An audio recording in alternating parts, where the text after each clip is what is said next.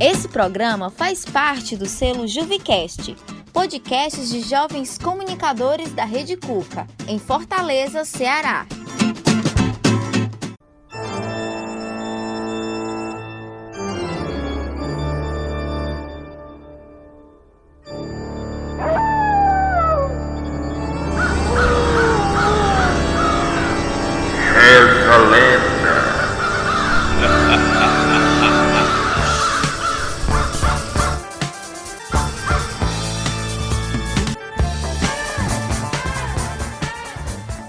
Léo, eu não tô gostando disso. Minha mãe me falou para eu correr do carro preto. Antes mesmo que Léo conseguisse responder ao apelo do amigo, abriram-se as portas do carro e dois homens, que mais pareciam vultos, desceram e puxaram os meninos pela mochila.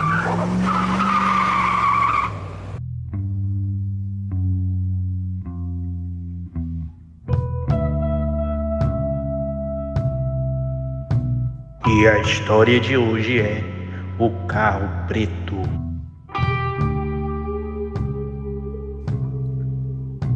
Toda tarde, Luiz Felipe gostava de jogar bola com seus amigos da rua de baixo.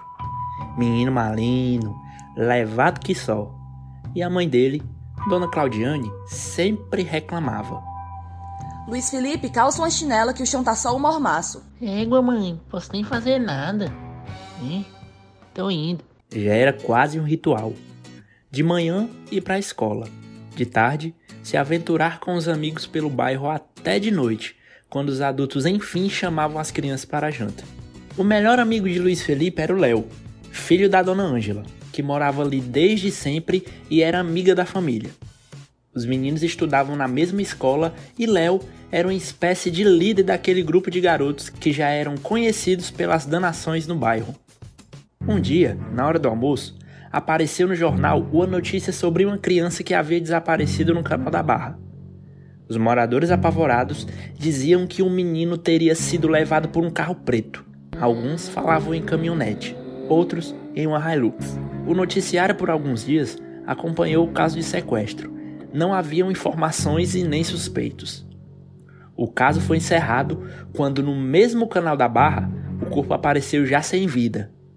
Mas o mais estranho é que o garoto se encontrava amarrado e alguns de seus órgãos estavam faltando.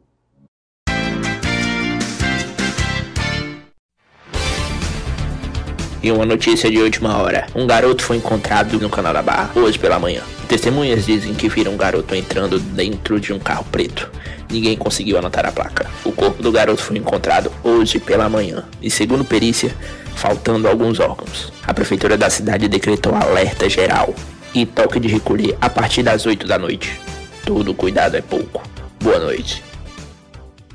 Nas semanas seguintes, houveram mais relatos de sequestro em diferentes bairros da cidade. Agora, as famílias tinham uma preocupação constante: o carro preto que sequestra as crianças para vender seus órgãos.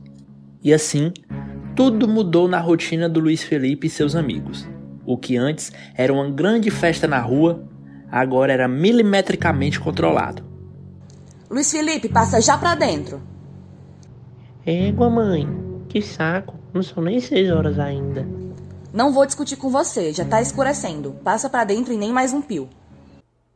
A maioria das crianças aceitavam as broncas e condições dos pais, mas Léo jamais deixaria que seu grupo de aventuras morresse sem antes lutar.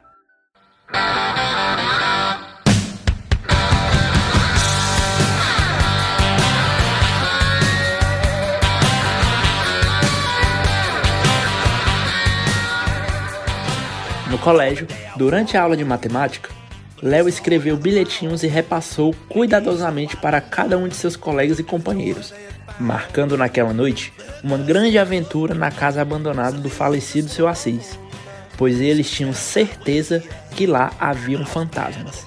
No bilhete, Léo já escrevera todas as instruções para os amigos. Às oito da noite, eles se encontrariam na casa velha do seu Assis. Cada um teria que levar consigo uma lanterna e um lanche. Era a chance de provarem para os pais que eram sim meninos muito corajosos e que sabiam se virar sozinhos.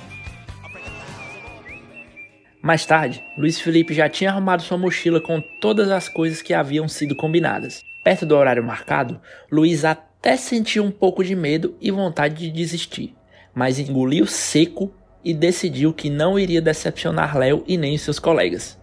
A rua já estava completamente deserta, de uma forma que ele nunca tinha visto antes.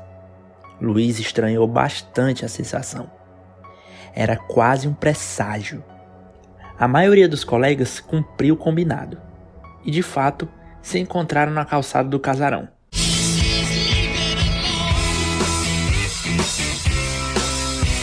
A missão de explorar a casa velha do seu Assis foi um sucesso.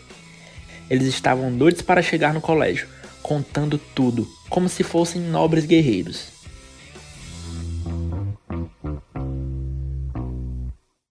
No final da aventura, Luiz Felipe e Léo estavam voltando para casa.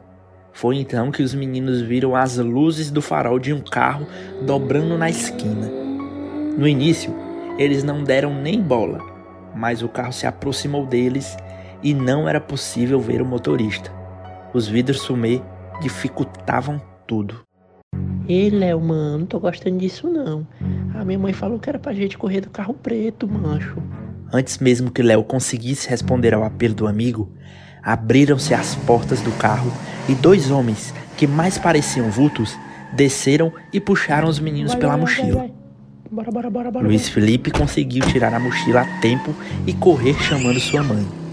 Léo já não teve a mesma sorte. Naquela noite, as famílias ficaram todas acordadas, preocupadas e fazendo ali ligações e ligações. Luiz Felipe não entendia muito bem o que estava acontecendo.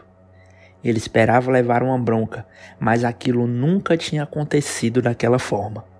Toda aquela confusão, todo aquele alvoroço. No outro dia, na escola, não houveram histórias de heróis e nem de nobres guerreiros. Houve somente um silêncio pesado e desconfortável. Mãe, eu ainda vou ver o Léo de novo eu não sei, meu filho. Eu não sei.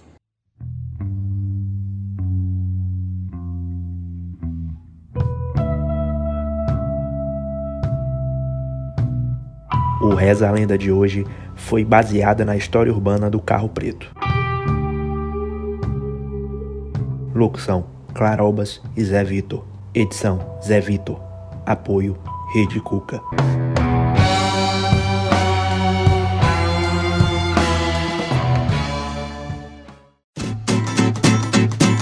programa faz parte do selo Juvicast, podcasts de jovens comunicadores da Rede Cuca, em Fortaleza, Ceará.